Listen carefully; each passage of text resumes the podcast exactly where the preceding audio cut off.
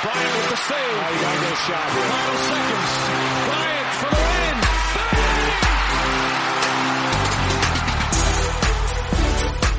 Trying to disrupt Rondo. He puts it in. Here's Davis 4-3 in the win. Oh, it's good! Anthony Davis has won it for the Lakers! Bienvenidos a Un Mundo de Oro y Púrpura, el podcast de Back to Back NBA sobre Los Ángeles Lakers en castellano. Episodio número 7. Ya terminó la pretemporada y vamos, estamos aquí para, para analizar la pretemporada, lo que nos, nos ha dejado las sensaciones buenas, no tan buenas, eh, el parte de lesiones que por desgracia se ha ampliado un poco y sobre todo para analizar también el inicio de la temporada regular, lo que nos depara el calendario, lo que nos depara sobre todo Darwinham y para ello tenemos aquí nada más y nada menos que al gran Pichu Ruas de la Fiebre Amarilla. Pichu, ¿qué tal? Buenas tardes, ¿cómo estás? Muy bien, muy bien. Eh, ya no queda nada, ¿no? Ya, falta absolutamente nada para, para, ver, ¿no? Para ver lo que, lo que nos encontramos, ¿no? En, la noche inaugural. Eh, y desde luego, pues nada, eh, vamos a repasar, ¿no? En, estos minutitos que estemos por aquí, pues absolutamente todo, ¿no? Absolutamente todo. Y realmente siempre hay muchas cosas, ¿no? En, el mundo Lakers eh, siempre hay muchísimas cosas que, que comentar. Y, y, desde luego, realmente estos Lakers, eh, los Lakers de, del primer año de, de Darwinham, pues realmente tienen muchas cosas que contar, ¿no? Realmente, realmente el inicio de temporada se va a venir realmente calentito, ¿eh? Sí, porque nada más y nada menos que para empezar la temporada regular nos depara ir a, ir a ver cómo los campeones le reciben su anillo, los Golden State Warriors. Eh, sin duda va a ser un, una prueba de fuego para, para, los Lakers que han acabado la pretemporada, igual han sembrado más dudas que, que el propio inicio de, de la pretemporada. Eh, recuerdo los primeros partidos, se veía unos Lakers totalmente diferentes respecto a la temporada pasada, unos Lakers muy frescos, pero con el paso de los partidos y también eh, el hándicap de las lesiones, que se han lesionado jugadores importantes, pues como que han, han sembrado un poco las dudas, ¿no, Pichu? No sé qué, qué te ha parecido a ti dejando de lado resultados, porque sabemos que al final los resultados en la pretemporada eh, dicen más bien poco, pero sobre todo el, el, juego y las sensaciones que ha dejado el equipo en los últimos partidos, sobre todo el último eh, contra Sacramento Kings. Sí, desde luego, ¿no? Los primeros cuatro partidos mm, de pretemporada. Realmente los Lakers fueron uno de los equipos, sino el que más, uno de los equipos que más partidos han jugado en, en pretemporada, ¿no? Ya es algo que, que estamos acostumbrados, ya, ya, la temporada anterior también jugaban muchísimos, ¿no? Seis, seis partidos, en el anterior solo jugamos cuatro, hemos visto pues otras franquicias, ¿no? Por ejemplo, Clippers solo ha jugado cuatro partidos.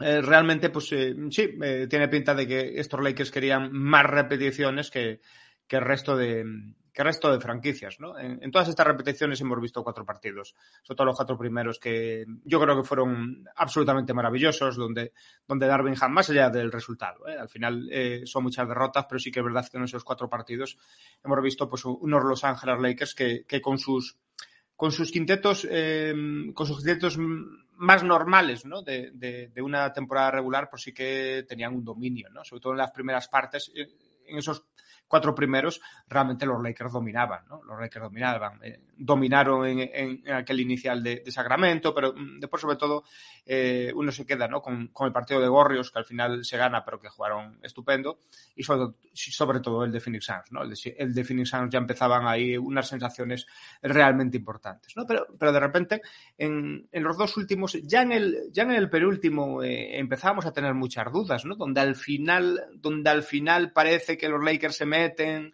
y pelearon y sale Darwinham en rueda de prensa. Bueno, perdimos, bueno, las sensaciones no fueron tan positivas, pero, pero por lo menos mantuvimos ahí la cabeza y, al final lo metimos y casi, y casi lo levantamos con la tercera unidad, ¿no? Sacaba pecho Darwinham por ahí. Pero ahí ya había un tufillo, ¿eh? Ahí ya había un tufillo de que las cosas ya no eran tan parecidas a los cuatro primeros. Y, y de repente llegamos al último y eso fue absolutamente catastrófico, prácticamente una derrota de eh, por 50 y evidentemente pues hay muchas cosas, ¿no? Ahora mismo hay muchas cosas en, encima de la mesa, ¿no? Donde, donde parecía que se defendía, donde parecía que había eh, pues cosas muy interesantes, sobre todo a nivel defensivo y algunos esquemas eh, en ataques realmente curiosos, pues pasamos a un lado absolutamente absolutamente contrario. ¿no?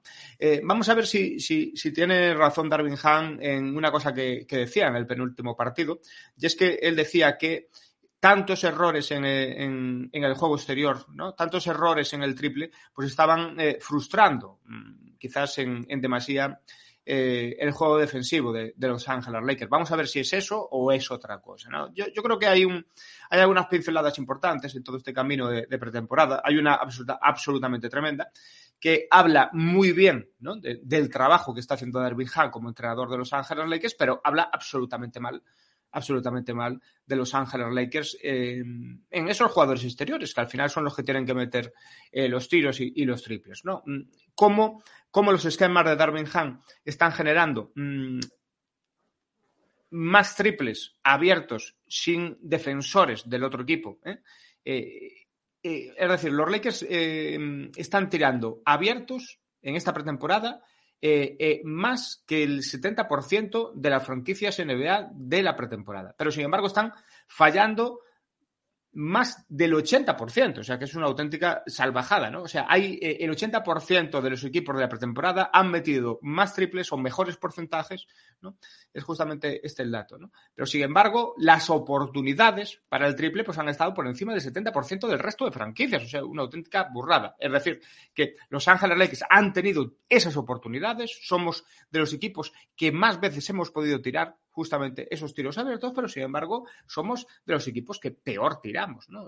Esto solo se corrige de una de las maneras, muy probablemente. Solo se corrige de la manera de traer otros jugadores, traer otros fichajes, traer otros traspasos y evidentemente eso nos dirige siempre a la figura de, Russell Westbrook, que evidentemente vamos a hablar muchas cosas en, en, este trocito de podcast eh, alrededor del traspaso de Russell Westbrook, pero evidentemente, ¿no? Como Darwin Han, entrenador, está haciendo bien su trabajo, pero evidentemente no tienen los jugadores necesarios para que sus esquemas funcionen en estos Lakers. Sí, y ahora estaba aquí mirando un poquito lo, los números de respecto al triple de, de, los Lakers en pretemporada y han estado tirando en torno a 36-38 triples por partido y da la casualidad que la única victoria de los Lakers en esta pretemporada fue cuando los Lakers se fueron a 17 triples que se fueron a un 43% contra Golden State Warriors. Eh, te pones a mirar los demás porcentajes y están en torno al 30%. Eh, yo creo que Darwin Ham lo está haciendo muy bien eh, aplicando ese esquema y como tú has dicho, yo creo que una vez, eh, si se traen los jugadores que se tengan que traer necesarios, seguramente en un traspaso con Russell Westbrook, que es el traspaso que, todo el mundo está esperando realmente, pues ya tienes el sistema implantado y con otros jugadores le puedes sacar más partido a ese sistema. Pero la, realidad a día de hoy es que los Lakers carecen de tiradores y como se ha visto en esta pretemporada, pero los Lakers no están jugando mal los Lakers no han jugado mal. Los Lakers tienen unas bases ofensivas asentadas en poco tiempo con una plantilla nueva que es mucho, que es muy complicado hacerlo.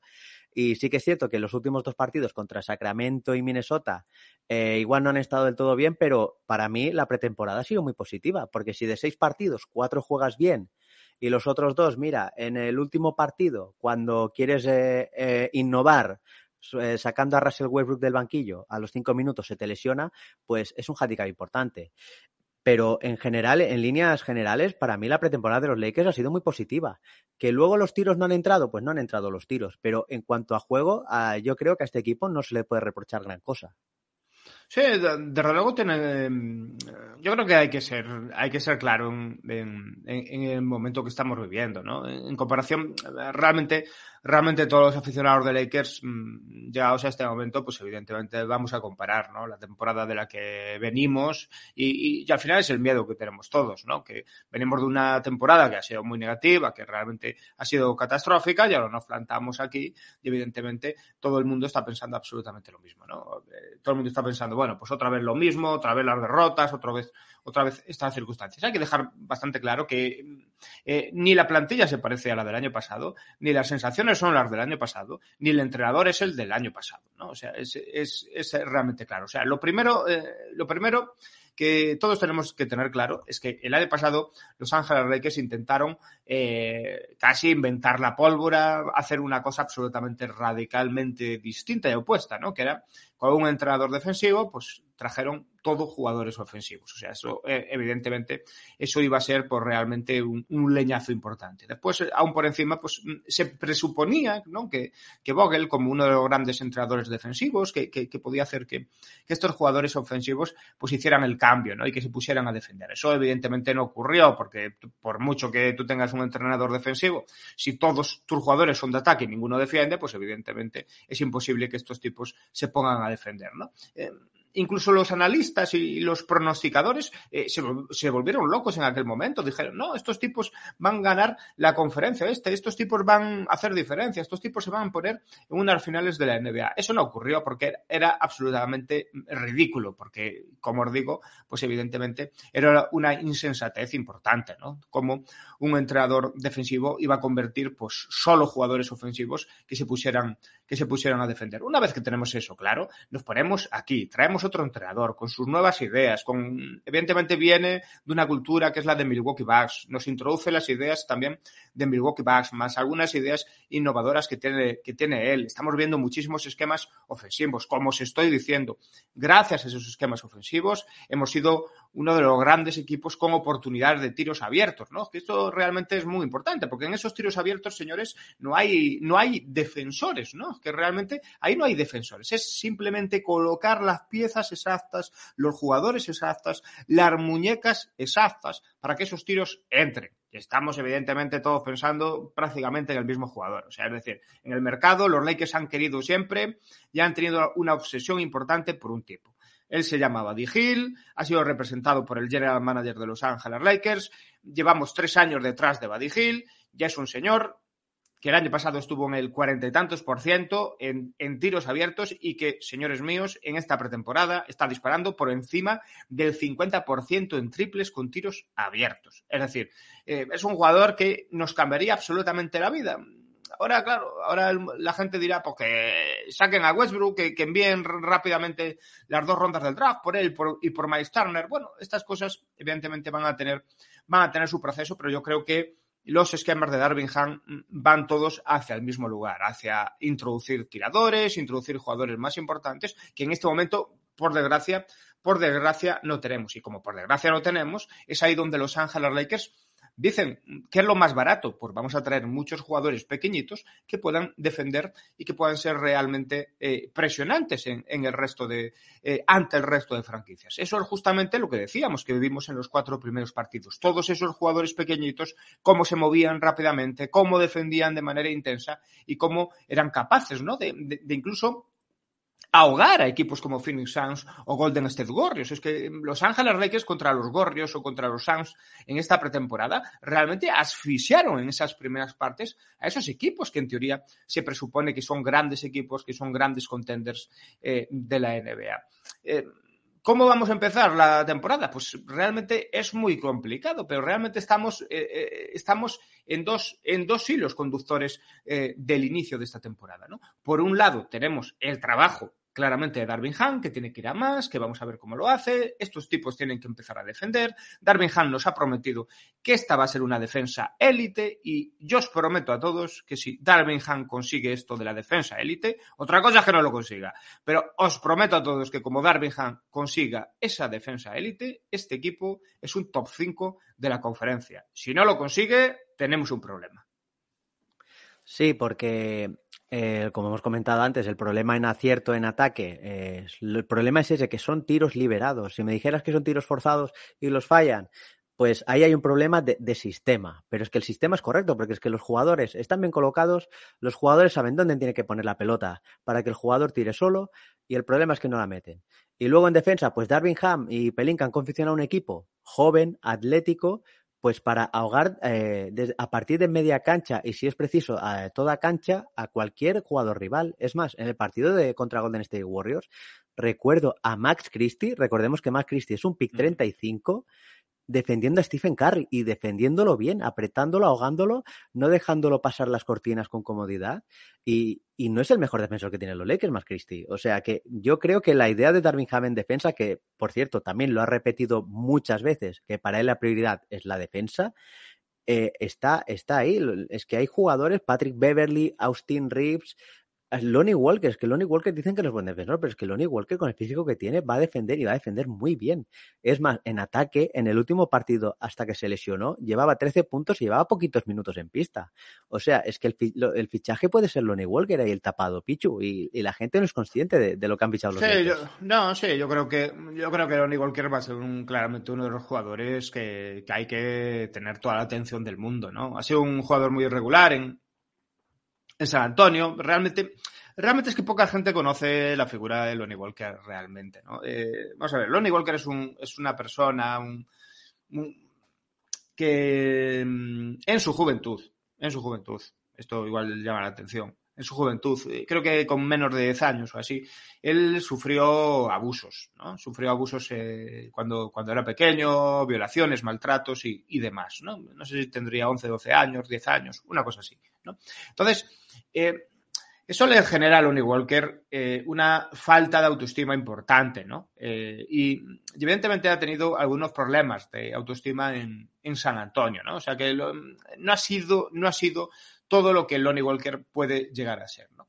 Por eso que yo creo que, que Los Angeles Lakers en su momento, cuando ven el potencial, porque Los Angeles Lakers le fichan porque se dice que hay uno, dos, tres meses donde, donde él está especialmente bien. O sea, venía muy fallón, ¿no? En el triple, pero de repente se encuentran con que hay hay un hay, hay una joyita, ¿no? Hay, hay, dos meses el año pasado donde de repente se lo ponen de titular y de repente empieza a brillar, es decir, la confianza, ¿no? Cuando Loni se siente que San Antonio Spurs vuelva a confiar en él, es cuando él vuelva a florecer y cuando empieza a tirar mejor, a ser mucho más intenso, a defender mucho mejor, a, penetrar con mucha fuerza y todo eso. Yo creo que es un jugador que necesita mm, mucha confianza, pero eh, esa desconfianza eh, realmente viene de su pasado, porque realmente, como os estoy diciendo, pues es un, es un tipo que evidentemente lo entiende cualquiera, ¿no? Por el, por el, el historial de vida que tiene Lonnie Walker, pues todo el mundo puede llegar a entender, pues esa eh, falta de autoestima por momentos y, precisamente por eso yo creo que los Angeles Lakers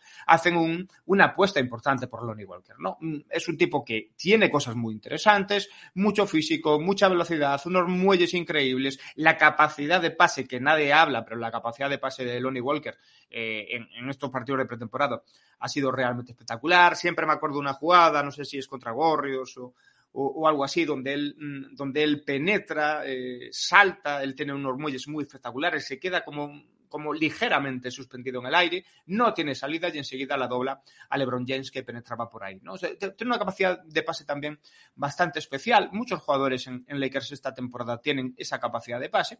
Y, vamos a ver, pero yo creo que es un, es un jugador que, eh, se le pueden pedir cosas y, sinceramente no me extrañaría que eh, en unos partidos o en unos meses eh, estemos hablando de algo parecido a lo que en su momento fue KCP aquí en, en Los Ángeles Lakers. Sí, mire, nos comenta aquí Paquico, le mandamos un saludo, que el Loni ha sido una sensación en esta pretemporada y, es verdad, ¿no? Eh, es un jugador eh, que para mí puede encajar eh, en, el, en el rol de titular sobre todo, porque es un jugador que no necesita balón, es un jugador que te va a defender y es un jugador que te va a rendir. Es que nadie, nadie sabe lo que te puede aportar Lonnie Walker, no, no sabe, no es consciente la gente. la gente lo tiene como un jugador que tira mal de fuera y que es muy regular pero la gente que lo ve a día a día, como ahora somos nosotros que es jugador nuestro y lo estamos viendo, eh, la evolución de este jugador es muy buena y, está, y no, ha empezado la temporada. Sobre todo, sobre todo creo que tiene un, un, tren superior realmente que llama, que llama mucho la atención, ¿no? Yo creo que es un, es un jugador, es un escolta que es, es, muy físico, tiene mucho cuerpo, tiene unos tremendos brazos, ¿no? Muy musculado.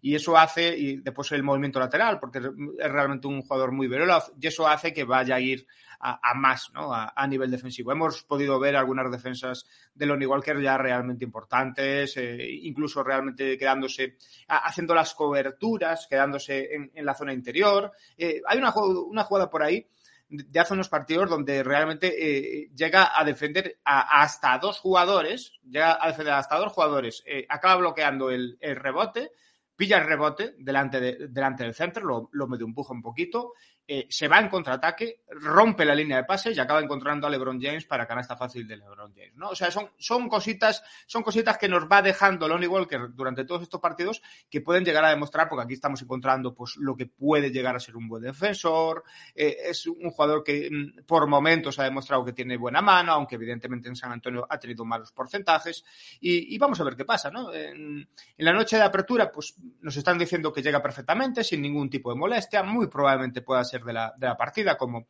como titular. Yo creo que son muy buenas noticias y, siempre es importante, ¿no? Tener un jugador que puede llegar a ser un buen defensor, que puede llegar a ser un buen tirador y que lo único que le hace falta es un poquito de, de esperanza en todo, este, en todo ese historial de vida que viene y que evidentemente le marca, ¿no? Yo creo que eso le marca a cualquiera, pero yo creo que está en buenas manos, ¿no? Al final es un staff técnico que ha confiado muchísimo en él y él en este momento se tiene que, que sentir pues muy arropado, ¿no? Por Darvingham y los suyos. Pues sí, la verdad es que esperamos grandes cosas de Lonnie Walker y yo creo que sí que va a ser titular, pero eso lo comentaremos después.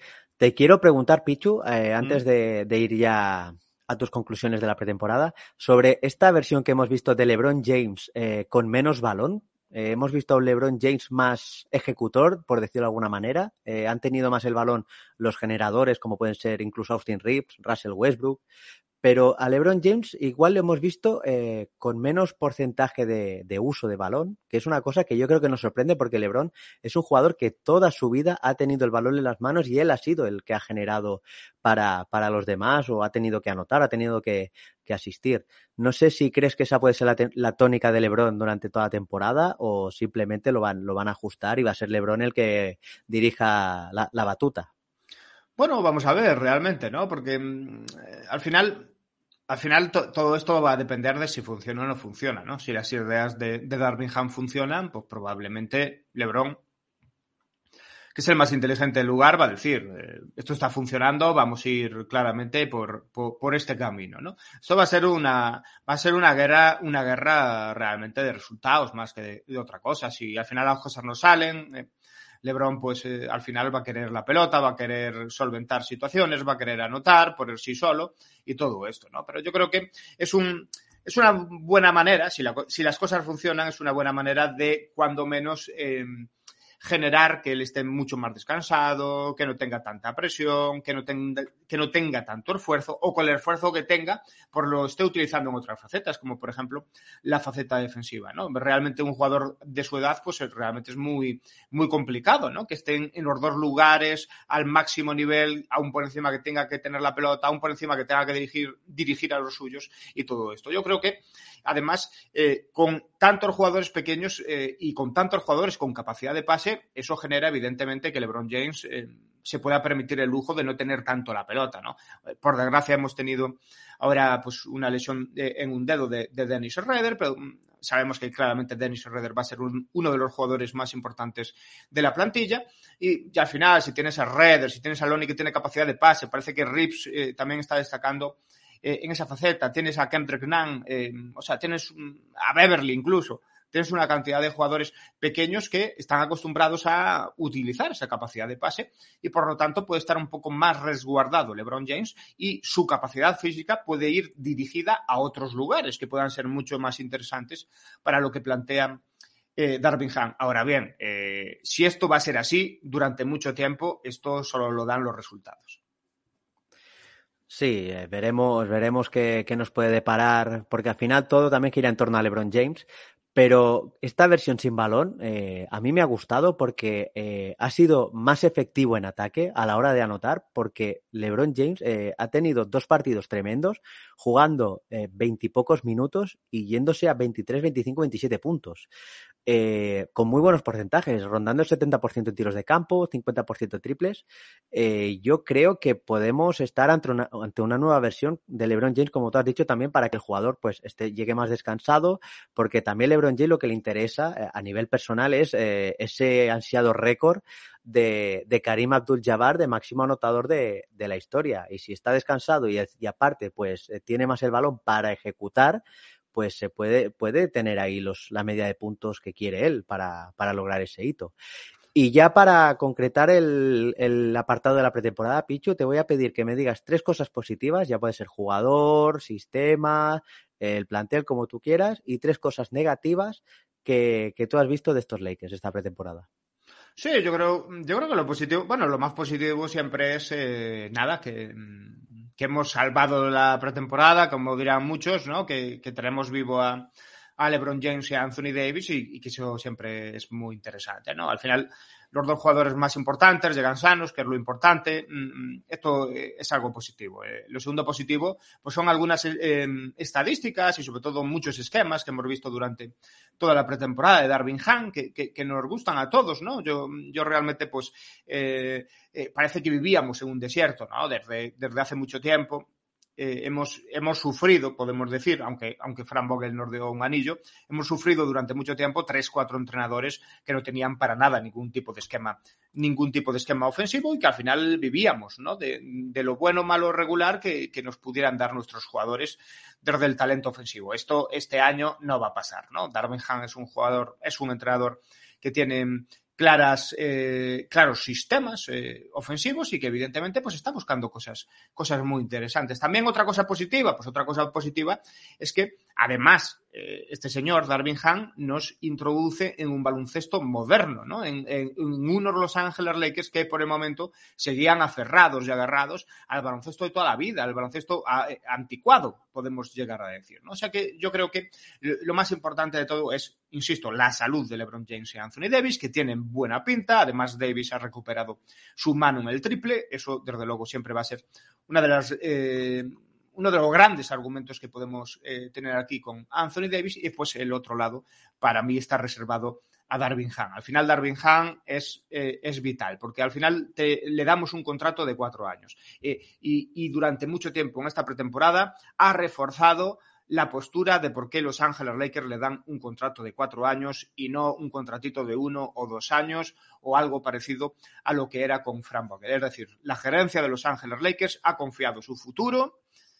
más allá de jugadores, ha confiado su futuro en la dupla Rob Pelinka y Darwin Han. Todo lo que vaya a pasar en la franquicia los próximos cuatro años depende de estos jugadores, eh, de estos entrenadores y de este general manager. Pero, muy importante, eh, una situación que a mí me resulta realmente curiosa, es eh, sobre todo que incluso en la reunión de cuando ellos negocian, están negociando el traspaso con Indiana Pacers y al final no sé quién dice que no, pero alguien dice que no, ¿no? Alguien de la gerencia dice que no. Es decir, eh, la negociación la lleva Ropelinka y en esa negociación Ropelinka dice, quieto, yo no quiero darle al botón verde, ¿no? Yo voy a ir a hablar con la gerencia y a ver qué opina la gerencia. Bueno, pues en ese grupo de toma de decisiones está Darwin Han. También me parece casi la noticia del verano, ¿no? Cómo la gerencia de Los Ángeles Lakers dice, hasta el entrenador tiene que decir que sí. ¿No? Yo creo que es una de las grandes noticias. Es decir, eh, el mando que tiene Darwin Ham en Los Ángeles Lakers es el mayor mando que nadie ha tenido en los Lakers como entrenador desde Phil Jackson. Eso, eso es realmente una apuesta muy importante por parte de Los Ángeles Lakers. Yo creo que esos son los tres puntos, ¿no? La salud y dos puntos a favor de Darwin Ham. Y lo negativo, lo negativo, por supuesto, ese culebrón de Russell Westbrook, que realmente pues llevamos mucho tiempo con él y evidentemente pues es una tragedia. Y lo negativo son algunas lesiones. A mí, por ejemplo, me hace mucho daño la de Dennis Schroeder, porque estoy muy confiado en que va a ser su año de redención. Lo de lo, que hemos visto en el Eurobasket de él fue absolutamente tremendo. Sabemos la relación que ha tenido con, con Darvin Han durante tanto y tanto tiempo. Son íntimos amigos, una relación de amistad especial. Y está claro que Darvin Han quiere que Dennis Schroeder sea especial también en este equipo. Y yo estoy muy confiado, me encantó en el Eurobasket. Y, y después, evidentemente, más allá de todo esto, eh, la otra parte negativa, por supuesto, pues es evidentemente pues que te, hay que esperar. Tiene pinta de que todo esto tenemos que esperar y probablemente vamos a tener que esperar mucho más de lo esperado. ¿no? Al final el, culebrón o todos los culebrones que se vayan a generar de Los Ángeles Lakers parece que están interconectados ¿no? con, con ese mercado comercial más especial que nunca eh, porque hay por ahí una figura que se llama Víctor Wembayama que, que, aparece en el próximo draft y que parece ser que hay muchas franquicias, alrededor de 12 franquicias que pueden llegar a, a estar tanqueando por Víctor Wembayama y evidentemente Los Ángeles Lakers quieren negociar con esas 10 o 12 franquicias. Y eso hace que vamos a tener que, esperar. Por lo tanto, va a haber una interconexión algo extraña, ¿no? Donde Lakers no puede optar por Wimbayama, pero sin embargo, Lakers depende de Wimbayama. Sí, y, puede, la gente piensa que la lesión actual de Russell Westbrook, que luego la, comentaremos, puede afectar al traspaso, pero como ya, ya se ha comentado mil veces y sobre todo habéis analizado vosotros y comentado muchas veces en la, en la fiebre amarilla, el equipo que quiera Russell Westbrook es para cortarlo. O sea, da igual que esté lesionado o no esté lesionado Russell Westbrook, porque los, que, los equipos que quieran Russell Westbrook es para conseguir eh, además de rondas, eh, quieren espacio salarial porque lo van a cortar para de cara al futuro y sobre todo para tanquear, porque no les interesa competir y les interesa hacerse con Víctor Wembanyama. Pues hasta aquí el, apartado de la pretemporada y vamos a, comenzar a hablar de la temporada que comienza en la madrugada del, del martes al miércoles, o sea, mañana por la noche ya comenzará la temporada y vamos a analizar al menos los primeros 10 partidos que se vienen aquí, eh, Pichu, 10 partidos que prometen ser muy duros. Nada más comenzar la, temporada regular, los Lakers tienen un calendario bastante complicado, lo, comentamos un poquito así por encima. Mm. Primer, primer, partido en casa de los Warriors en la ceremonia del anillo para los campeones. Luego dos partidos seguidos en casa contra Los Ángeles Clippers y Portland Trail Blazers. Luego visitamos Denver Nuggets y Minnesota. Y luego hay una gira de cuatro partidos en casa, bueno, una gira. Cuatro partidos en casa ante Denver, New Orleans Pelicans, Utah Jazz, Cleveland Cavaliers. Y el décimo partido en la cancha de los Utah Jazz. Eh, Pichu, eh, así por encima, eh, en estos diez partidos, ¿qué balance de victorias y derrotas le puedes dar a los Lakers a priori?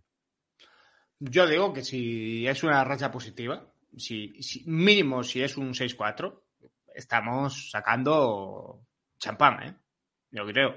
Estamos sacando champán porque estaríamos hablando de unos Los Ángeles Lakers que empiezan de manera positiva, ¿no? Y eso eh, estaría afectando, eh, evidentemente, sería de aplaudir para, para el propio entrenador de Los Ángeles Lakers. Ahora hay mucha gente que cuestiona, ¿no? Yo, por ejemplo, ayer habría, eh, habría justamente la pregunta en una publicación que hice en, un mensaje que puse en Twitter, que, no sé si va por 150 comentarios o 200 comentarios, en base al récord, ¿no? Yo cogí estos 10 primeros partidos y le decía a la gente, ¿no? Y te encuentras absolutamente de todo, ¿no?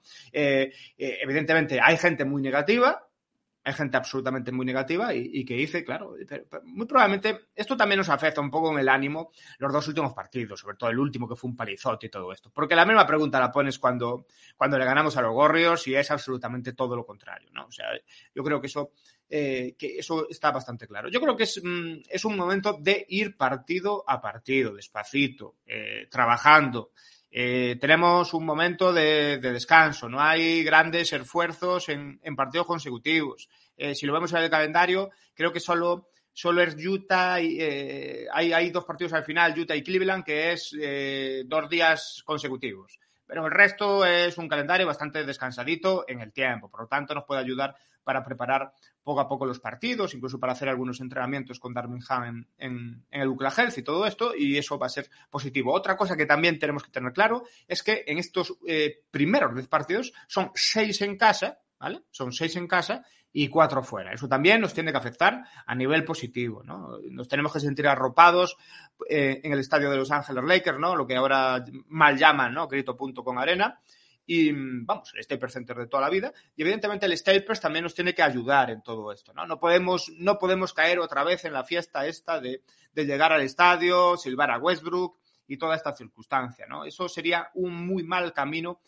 eh, para ayudar a Los Ángeles Lakers en un inicio de temporada que tiene que ser de mucha ayuda. Yo insisto que si es un, un récord positivo, un 6-4, realmente estaríamos, estaríamos muy, muy, muy contentos. ¿no?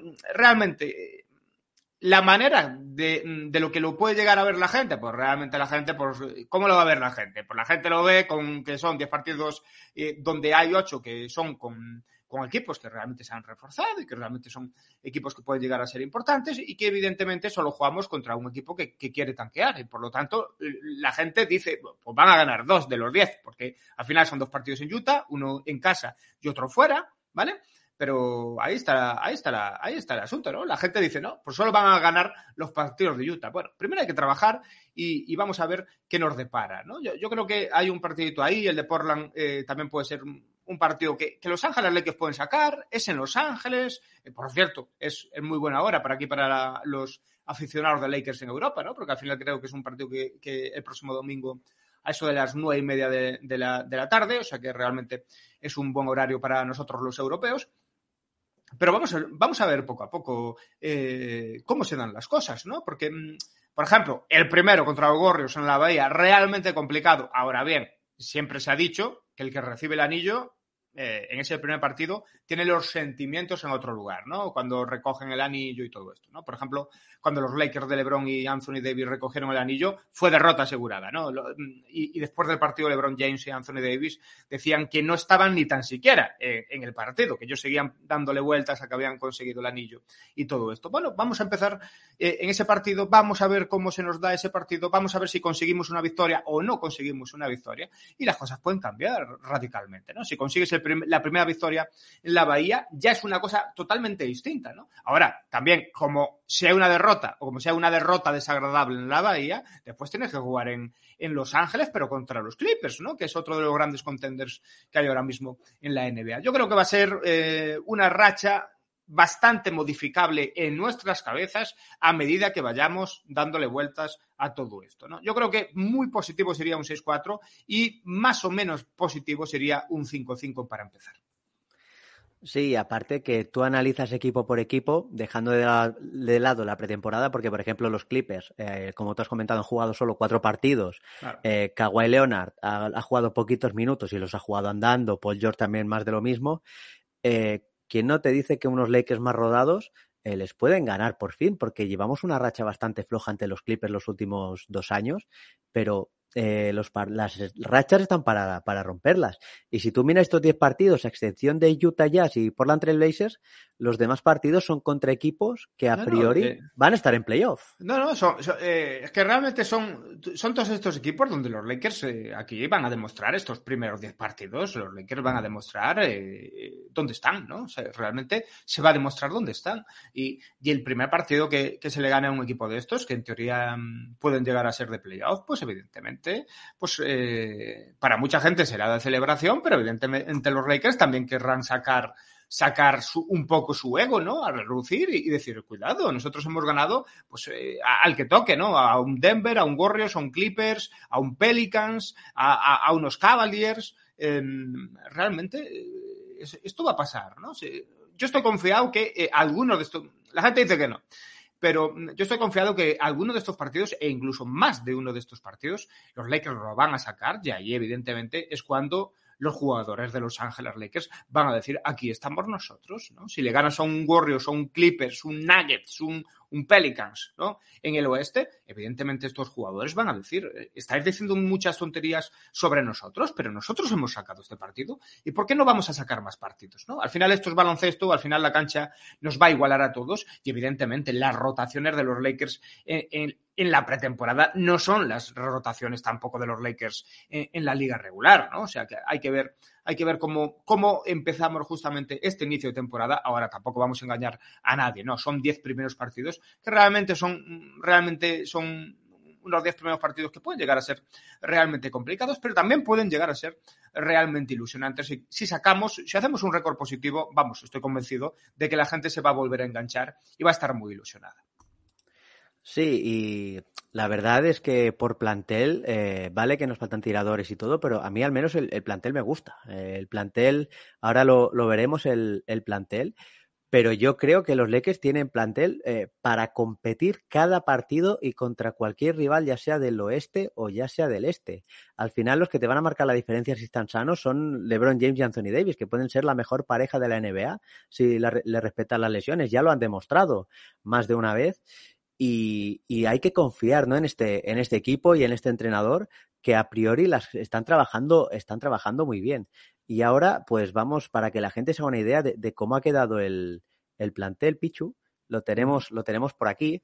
Eh, bueno, los Lakers comenzarán la temporada, eh, aparte de Russell Westbrook y Dennis Schroeder, que ya han comentado que serán eh, evaluados día a día para ver si pueden jugar en el próximo partido, solo tendrán la baja de Troy Brown Jr. Troy Brown Jr. que se ha perdido la pretemporada por un problema en la espalda, pero a priori es la única baja que tienen los Lakers. Por tanto, los Lakers...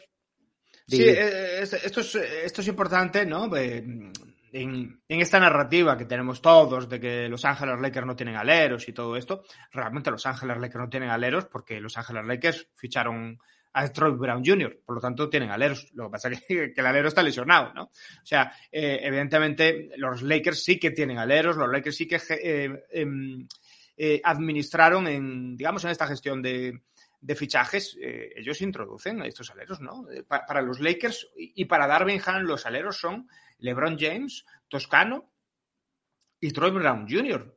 La desgracia para los Lakers es que Troy pues, ha estado lesionado durante todo este tiempo y creo que le faltarán como una o dos semanas para meterse en el grupo y toda, y toda esta circunstancia. Incluso al propio Troy hemos visto durante mucho tiempo en verano entrenando con el propio LeBron James y, Phil Handy, ¿no? Enseñándole pues una serie de circunstancias y todo esto. Estos son los jugadores en, en, lo que los Lakers y Darvin Ham han confiado, ¿no? Han confiado, han confiado de primera. Después, evidentemente, los Lakers sabían perfectamente que iban a tener eh, iban a tener un, puntito de, mm, de, tener que eh, negociar un traspaso, que es el de Russell Westbrook. Ellos sabían perfectamente que lo iban a intentar en verano o más adelante. Eso después lo comentamos si queréis tranquilamente, pero realmente ellos lo tenían realmente claro que esto iba, iba a suceder y precisamente como lo tienen claro, Precisamente por eso ficharon a Dennis Rodgers, porque lo tenían claro, ¿no? Entonces, eh, digamos que el sustituto de Westbrook, ahora se sabe que el sustituto de Westbrook en todo esto era Redder, pero que el problema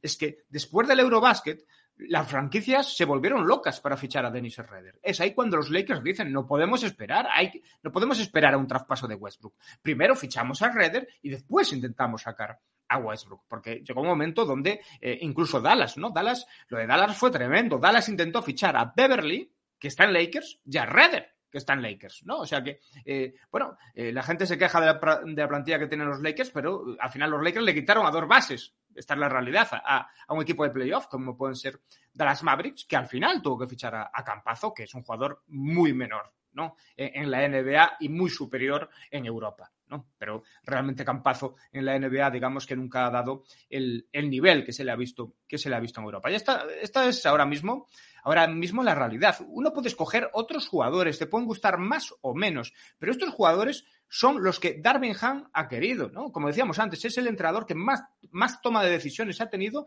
desde Phil Jackson. O sea, cuando, cuando este hombre estaba con el equipo de la Summer League, anuló su viaje con el equipo de la Summer League para estar al lado de Pelinka, para darle, en, eh, o sea, o compartir la toma de decisiones con, con Es decir, que estamos hablando de un tipo, esto toda esta lista de jugadores son elegidas por Ropelinka, por supuesto, pero evidentemente por Darwin Ham. Son las apuestas de Darwin Ham. Después uno puede decir, bueno, hay menos estatura, más estatura. Claro, no hay tiro. ¿Y por qué no hay tiro? Porque el tiro es lo más caro que hay en la, en la NBA. Ahora mismo el tiro y los aleros es lo más caro que hay en la NBA. Precisamente por eso se buscaron unos unos jugadores que eh, sobre todo tienen esfuerzo, sobre todo tienen defensa, sobre todo tienen piernas. Y eso es importante para darse cuenta que no estamos en el mismo lugar que estábamos la temporada pasada. Porque estos señores van a matar por LeBron James y van a matar por Anthony Davis. Eso por supuestísimo. Toscano no es un jugador de egos. Troy no es un jugador de egos. Lonnie no es un jugador de egos. O sea, eh, Kendrick Nunn, por supuesto que no, está en año de redención, ¿no? Es Redder, más año de redención que Redder, pues no se puede presuponer, ¿no? Eh, Gabriel, Jones, Beverly, son jugadores de ego, ¿no? Son jugadores realmente, son jugadores de, de, intentarlo, de pelear, de, utilizar las piernas, de, ser astuto en defensa, de, hacer esa diferencia en defensa. Es decir, no, nos vamos a encontrar a jugadores como el año pasado de, Carmelo, que es un excelentísimo jugador, que es un cañonero absolutamente tremendo, pero que era un foco de infección en defensa absolutamente tremendo. Y me estoy quedando corto con Carmelo y con otros jugadores que no quiero mencionar de la temporada pasada, pero que eran era un resto total, ¿no? Porque al final eran jugadores que no tenían defensiva. Incluso el que más destacó que era Malik Monk, era un jugador que no defendía absolutamente nada y que el, no creo que era el 85%, casi el 90% de los ataques del equipo rival cuando jugaba Malik Monk atacaban por el lado de Malik Monk. Es que ya dice todo o sea, son datos que ya te lo dicen todo. E, estos jugadores son, son jugadores que vienen a defender, vienen a utilizar sus piernas y vienen a, tener intensidad. Ahora, el drama en esta plantilla, o la, o la decisión dramática en esta plantilla, es que Los Ángeles Lakers dejaron de tener talento, que es lo que tenían el año pasado, para meter defensa y piernas.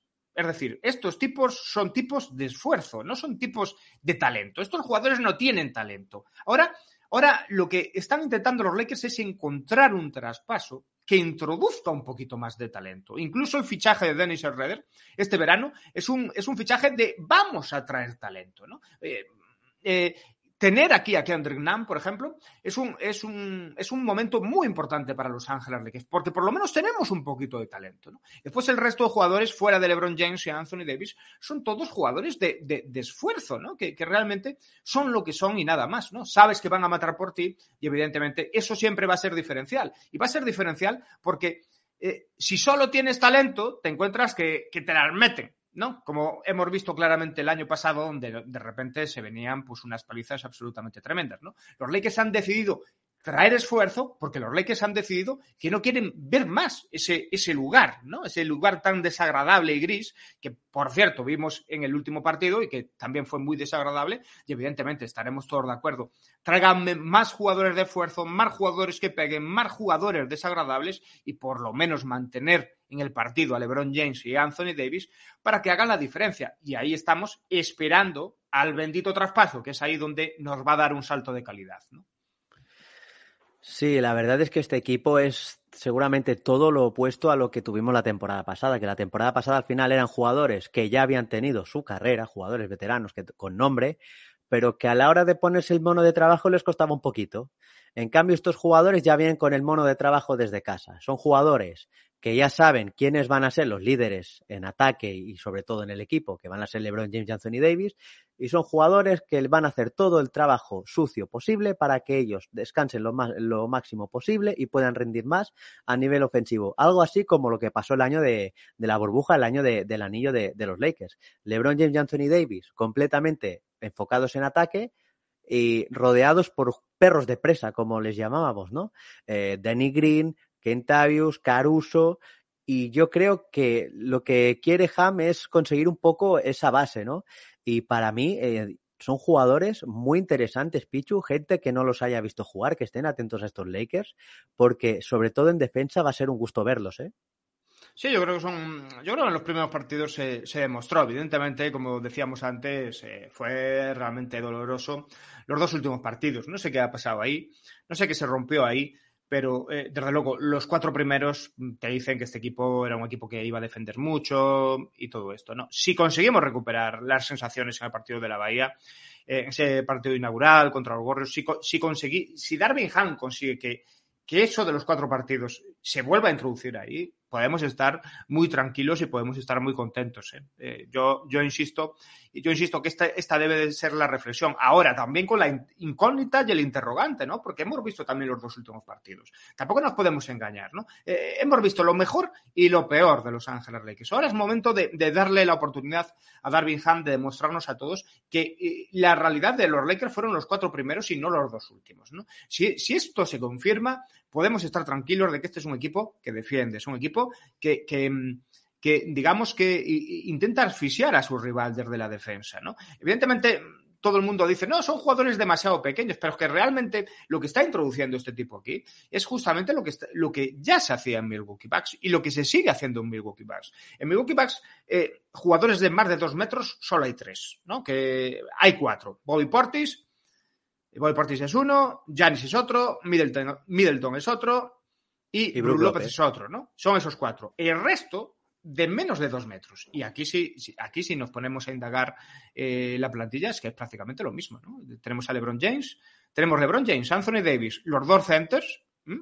Mira, aquí te lo dejo, Pichu. Sí, sí. Mira, bueno, vemos aquí. ¿Eh? Gabriel. Aquí. Sí. Gabriel. Bueno, eh, Marra ya no lo cuento porque vamos a ver si juega mucho o si juega poco, ¿no? Pero al final, de los que juegan, creo que tenemos uno más que Milwaukee. O sea, que, que realmente es, el, es lo que está intentando generar. ¿Y por qué? Vamos a ver. Eh, lo que intenta introducir son las alas pequeñas, que es algo que normal, normalmente se ha utilizado mucho en Milwaukee, donde, donde lo que se intenta es que es que esas alas pequeñas sean mucho más móviles y que esas alas pequeñas, al ser más móviles y más veloces, puedan llegar mejor a los tiros abiertos del resto de equipos. Porque al final, eh, la liga que estamos viviendo ahora mismo es una liga donde lo importante es de, eh, lo importante es dominar las esquinas, en ataque y en defensa. Si tú dominas las esquinas, ganas partidos. Y si no las dominas, no ganas partidos. Por supuesto que tener aleros altos, claro, escaleros altos ya hay, o sea, tenemos a LeBron James y a Anthony Davis. Es decir, que tenemos dos de los mejores aleros altos que hay en la competición. ¿no? Si, si Darvin Ham es capaz de que estos jugadores, estos jugadores, eh, estas alas pequeñas, al final acaben siendo dominantes a nivel defensivo, que es básicamente lo que nos ha dicho a todos. Es que no, estamos inventándonos nada. Es que Darvin Ham hace una y dos semanas nos ha dicho a todos que este equipo, o que su idea es que este equipo, y que él considera que es así, Darvin Ham considera que este equipo puede ser uno de los equipos élite de la competición a nivel defensivo. Por lo tanto, si la promesa de Darvin Ham se cumple, este equipo es top 5 de la conferencia. Seguro. Este, esto es top 5, más allá de que vengan traspasos o no vengan traspasos. Por supuesto queremos traspasos. Ahora, si la, si la promesa inicial de Darvin Ham, esté Westbrook o sin estar Westbrook, la promesa inicial de Darwin Ham se cumple, que es la de defensa élite, este equipo tiene que estar arriba, porque todos los equipos élite defensiva de la NBA siempre están arriba y por supuesto van a estar arriba con, con los miembros que tienen. ¿no? Y evidentemente vamos a depender, por supuesto, como siempre, de LeBron James y Anthony Davis. Ahora bien, prefiero depender de LeBron James y Anthony Davis que no tener a LeBron James y Anthony Davis, también te digo. ¿no? Sí, sí, por supuesto, porque es que al final, eh, si algo han demostrado estos dos, es que si están bien, mm. los Lakers llegan lejos. En 2019-2020, campeones. En la temporada siguiente, hasta que se lesionó Anthony Davis, los Lakers iban segundos de conferencia mm. con 21 victorias en los primeros 25 partidos o algo así, o sea, un récord tremendo. La temporada pasada ya estuvieron, pasaron más tiempo lesionados. El, problema fue la temporada pasada. Y la temporada pasada los Lakers empezaron mal porque los Lakers no tenían defensa de élite. Claro. Así. Y, esta temporada, pues por lo que hemos visto en pretemporada de LeBron James y Anthony Davis, están, aparte de que están sanos, están muy bien. Están muy bien. Están bien. Eh, eh, están bien. Ahora la duda, mm, insisto, ¿no? La duda siempre tiene que ser la misma. La duda es si Darvingham consigue que defiendan como demostraron que podían defender los cuatro primeros, o si la realidad de Lakers directamente es lo que vimos en los últimos dos. Si la realidad de Lakers es lo que vimos en los últimos dos, estamos jodidos, te quiero decir. O sea, esta, esta es la realidad. Y si, y, si, y si son los cuatro primeros, estamos muy bien. Lo que yo pienso, no somos, no somos ni los dos últimos partidos, ni, somos los primeros cuatro. Eso es lo que yo creo. Es imposible que los Lakers jueguen tan mal como en el último partido y es imposible que los Lakers estuviesen tan bien como las sensaciones que nos dejaron los cuatro primeros. Que, pero, vamos, si, si, teníamos a Shannon Sharp, si Shannon Sharp dijo eh, en televisión nacional después del, del partido de Phoenix Suns, ni tan siquiera el de Gurrius, si los Lakers defienden así, los Lakers, eh, vamos a ver dónde se ponen, ¿no? O sea, que realmente era una sensación un poco rara. Yo no sé si, si dependió de Warriors, de Phoenix, de, los primeros partidos. No, eh, entendí bien esta, no, entendí bien esta circunstancia, pero incluso eran, eran franquicias que, que, no te estaban generando eh, ningún dolor de cabeza, ¿no? Estaban jugando contra Warriors, estaban jugando contra, contra, contra Phoenix Suns. O sea, el partido de Warriors, que lo ganas sin Westbrook, sin Westbrook, sin LeBron James, solo con Anthony Davis. Mm, la primera parte, ¿no? Que es más o menos donde tú mantienes una rotación titular y ellos mantienen una rotación titular y, les dominas, ¿no? Eh, eh, algunos partidos incluso se llegó a meter. Eh, hay un partido por ahí, no sé si es el de Phoenix, que incluso le mete, Lakers roza los 70 puntos en, en la primera parte, ¿no? Era un, era un poco como, era una sensación que era como el que la persona que lo estuviese viendo era casi un sueño, ¿no? uno estaba, uno estaba pasmado, soñando, ¿no? ¿Quiénes somos, por favor?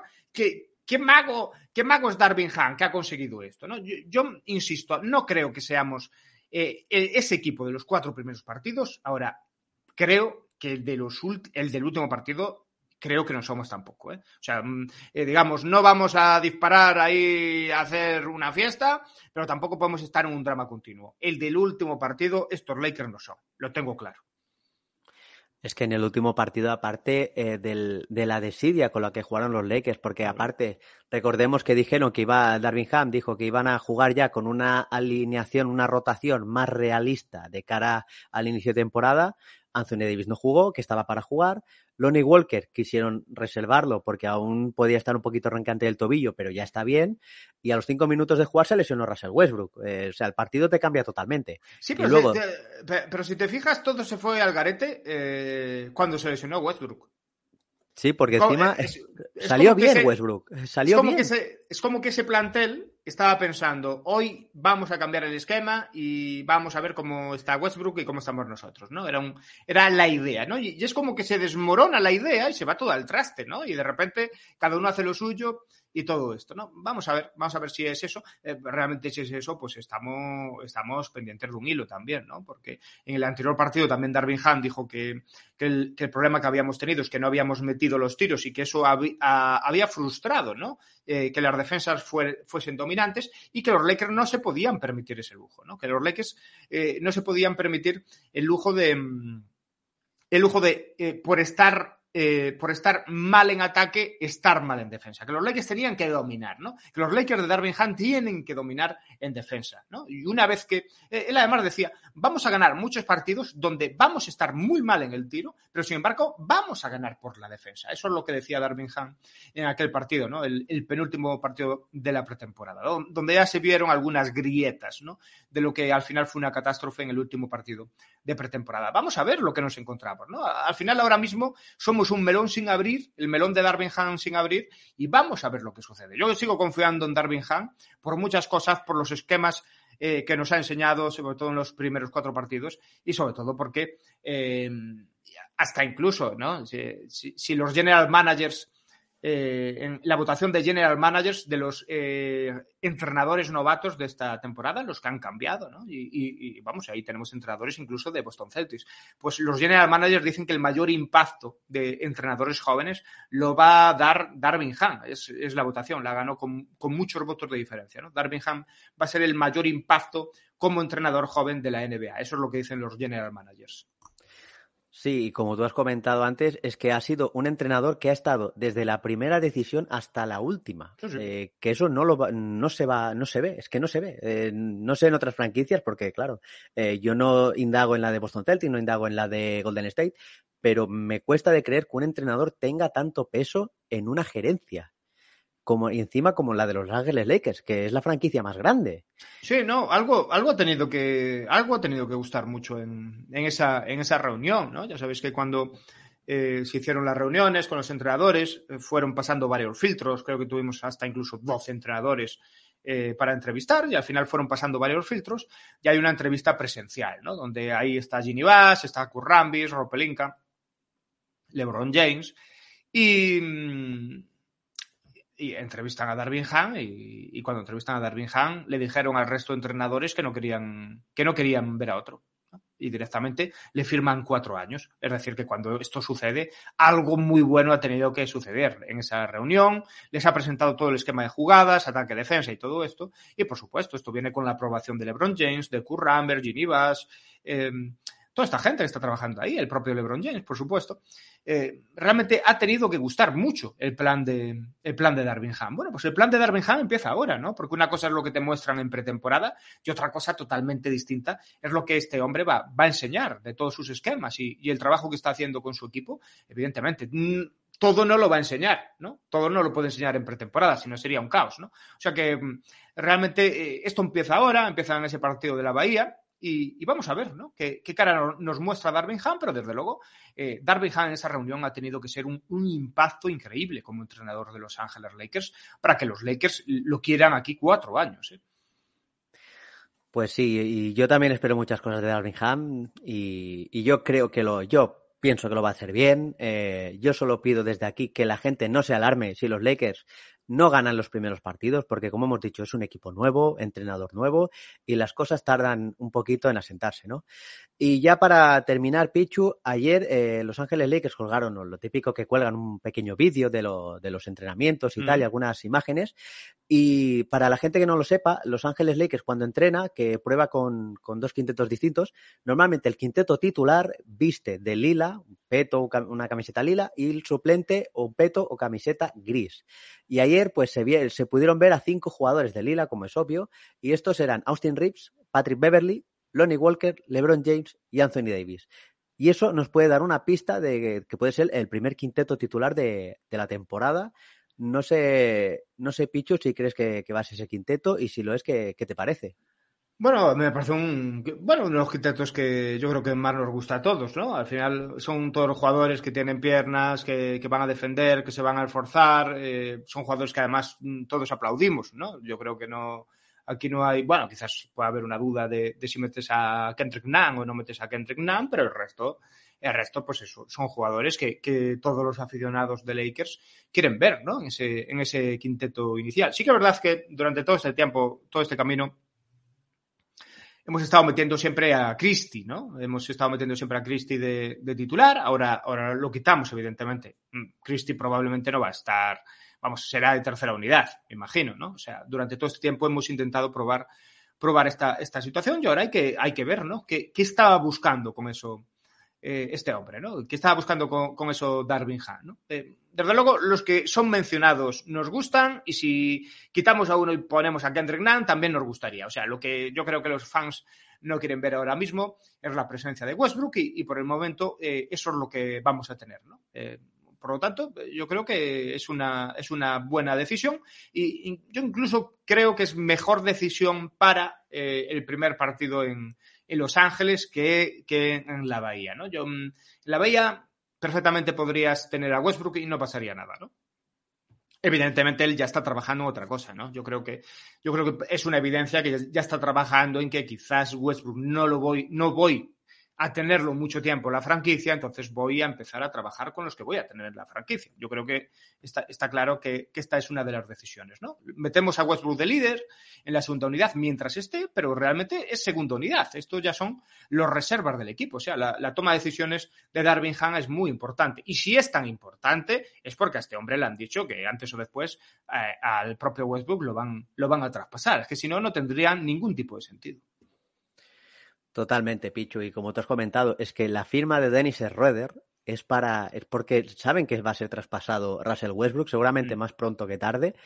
Pero es que si, si hay que esperarse a que se traspase Westbrook, es que Dennis Schroeder no estaría en Los Ángeles Lakers a día de hoy. Eh, tema Westbrook, eh, lesión del tendón de la corva izquierdo. Eh, día a día, como hemos comentado antes, veremos si jugará mañana, si, si va a descansar unos días. Pero eh, yo creo que, como hemos comentado antes, es una lesión que no afecta a un posible traspaso, porque el equipo que lo quiera lo va a cortar. Es, es así. Seguramente la lesión que más nos duele es la de Dennis Roeder, una lesión en el dedo, que también será evaluado día a día, pero que se espera que se pueda perder un poco más de tiempo. Pichu, mm, no sé si tienes, si tienes alguna información más. Hombre, realmente es un. Ayer hemos visto alguna imagen, o sea, él, él está muy motivado, ¿no? Porque ayer hemos visto alguna imagen de él en el entrenamiento, que efectivamente tiene el, tiene ese vendaje, pero él está, él, sigue trabajando, él sigue poniéndose a tono y, y, estaba incluso tirando, tirando tiros a canasta, ¿no? Él está, está realmente motivado. Vamos a ver lo que, lo que tarda, pero yo no tengo ningún género de dudas de que ha sido fichado para tener un rol importante. Yo no sé si será titular, si será suplente, pero Denis Herreder viene para, para ser muy importante. Ya en su momento, eh, Pelinka dijo que fichaban a Herreder porque consideraban que eh, estaba en año de redención después de ver el, el Eurobasket. Llevan tres, tres, meses hablando, es íntimo amigo de Darwin Han, se conocen desde Atlanta, más de una década de relación, incluso Darwin Han estando en, los campus de entrenamiento de, de Alemania, de, de, de Dennis Schroeder, ¿no? Estos campos de verano que se hacen con los chicos y tal, de Dennis Schroeder, allí estaba, ¿no? Se presenciaba desde, desde Estados Unidos Darwin Han para ser monitor de sus campamentos. O sea que estamos hablando de una relación muy importante y vamos, no tengo ningún género de dudas de que Redder estaría en alguna, en, alguna otra franquicia, ¿no? O sea, si, si, si, el rol no fuera suficientemente importante. A mí no me entra, vamos, no me entra en la cabeza, pero ni de broma me entra en la cabeza que, que Denis Herreder no tenga más de 25 minutos por partido, ¿no? O sea, incluso rozando los 30. Fíjate lo que te digo yo, incluso rozando los 30. No tiene ningún sentido, ¿no? O sea, si podría estar en Dallas, en, en, cualquier franquicia, ¿no? En cualquier contender importante podría estar de, de sexto hombre, Dennis Herreder, ¿no? Ya ha tomado la decisión de estar en Los Ángeles Lakers otra vez, porque la ciudad de Los Ángeles le gusta, porque el entrenador es íntimo amigo suyo, porque se lleva bien con LeBron James y Anthony Davis y porque él siente que eh, en, en el, la primera interrelación que tuvo con los Lakers, pues realmente fallaron unas cosas, ¿no? Unas cosas. Eh, eh, además, quiero decir claramente que, no, estamos tan lejos, eh, con la presencia de Redder no estamos tan lejos de, aquello que tuvimos en aquel momento. ¿no? Si, el, quinteto, el quinteto de después del anillo era LeBron James, Anthony Davis, Redder y dos más, ¿no? O sea, que tampoco estamos tan lejos. ¿no? Y yo considero que Redder está mejor que en aquel momento. Yo creo que Redder está, está bastante mejor que en aquel momento. Es un, es un jugador eh, más curtido, con más experiencia, ahora tiene más liderazgo. Lo que hizo el, el Eurobasket con Alemania es espectacular. También lo dijo Darvin Ham, el liderazgo que demostró en el Eurobasket eh, ha sido realmente demoledor. Es un jugador más, más maduro y con mejor toma de decisiones. Y Herreder, con mejor toma de decisiones, con ese primer paso, sigue siendo igual de físico, sigue teniendo ese nivel defensivo. Es que creo que puede ser un jugador de verdad en, en redención, un jugador que, que, puede ser y que puede brillar realmente. ¿no? El fastidio para mí es que aquí pues empieza lesionado, llegó tarde porque estaba en el Eurobasket, descansó un poquito y, y es un fastidio, ¿no? Que ahora de repente nos encontramos con esta lesión. Pero si lo incorporamos, lo incorporamos bien, va a ser un jugador importante y que nos va a dar mucho, ¿no? Y a partir de ahí vamos a ver, vamos a, vamos a intentar llegar a esto después de la salida de Westbrook, que yo creo que se va a dar con, con un traspaso. Yo creo que los Lakers van, van a hacerlo de esta manera. Vale, tenemos el Redder, tenemos LeBron, tenemos Davis, tenemos estos tres fijos y a partir de ahí vamos a intentar encontrar esas piezas adecuadas para que esto tire bien. No sé si un alero, no sé si un tirador que espacie mucho más, no sé si otro interior. Eh, algo así, pero desde luego no podemos eh, decir que la llegada de Redder como la presencia de Kendrick Nunn sean presencias eh, una más. No, no son pre presencias una más. Estamos hablando de, do de dos jugadores que pueden defender, pueden atacar, eh, pueden generar puntos por sí mismos y que aún por encima pueden liderar a sus compañeros. O sea que no son presencias normales en una franquicia. O sea, Redder y Nan tienen que estar en años importantes en Lakers esta temporada. Sí, la verdad que Redder, pobre, jugó un partido con prácticamente dos entrenamientos, o sea, falto de ritmo y se ha lesionado, o sea, tardará en coger el ritmo. Pero a Kendrick Nunn se le ha visto bien, la verdad. Eh, confío mucho en Kendrick Nunn. Y hasta aquí el episodio de, de hoy de, de, uno, de Un Mundo de Oro y Púrpura. Pichu, mil gracias por pasarte. Eh, si quieres despedirte diciéndole algo a nuestra, a nuestra audiencia, algo alentador, a, calma, como, como tú veas. Eh, porque la gente, sí que es cierto que, que la comunidad eh, hispana, latina de, tiene... de, Los Ángeles, mm. eh, ve el mundo arder. A la mínima ya ve el mundo arder y hay que tener paciencia. No, no, no, Así la, que... gente, la gente no tiene paciencia, ¿no? Pues esto, esto ya lo sabemos, ¿no? Lo sabemos, eh, los que llevamos aquí un ratito, pues sabemos claramente que, que la gente no tiene paciencia, sobre todo yo creo que la diferencia aquí la, la, la, hizo LeBron James en su momento, cuando cuando toma la decisión de venir para aquí, ¿no? Eh, nosotros estábamos en otra historia totalmente diferente, por supuesto, ¿no? Somos eh, la franquicia más importante de la historia de, de la historia del baloncesto y, por supuesto de la NBA, ¿no? Nadie tiene más títulos que nosotros. Mm, bueno, hay gente que dice que, Boston Celtics está a la par, pero si sumamos eh, los títulos al completo, ¿no? Eh, los anillos, lo, los títulos de división, los títulos de conferencia, nadie, nadie tiene más que Los Ángeles Lakers, es decir, que hay, hay una diferencia de, a nivel competitivo, ¿no? Los Lakers siempre han competido en todas sus décadas y por supuesto, la llegada de LeBron James nos subía un poquito más el, el listón, ¿no? Digamos, eh, la exigencia, ¿no? Eh, es decir, ya no éramos solo los fans de Los Ángeles Lakers que exigimos, sino que ahora, además, hemos añadido los fans de, de LeBron James exigiendo, ¿no? Precisamente por eso hay menos paciencia aún que cuando solo éramos Los Ángeles Lakers eh, los aficionados de Los Ángeles Lakers. Esto lo hay que comprender, ¿no? La exigencia de los Lakers es alta, pero la exigencia de LeBron James también es muy alta, ¿no?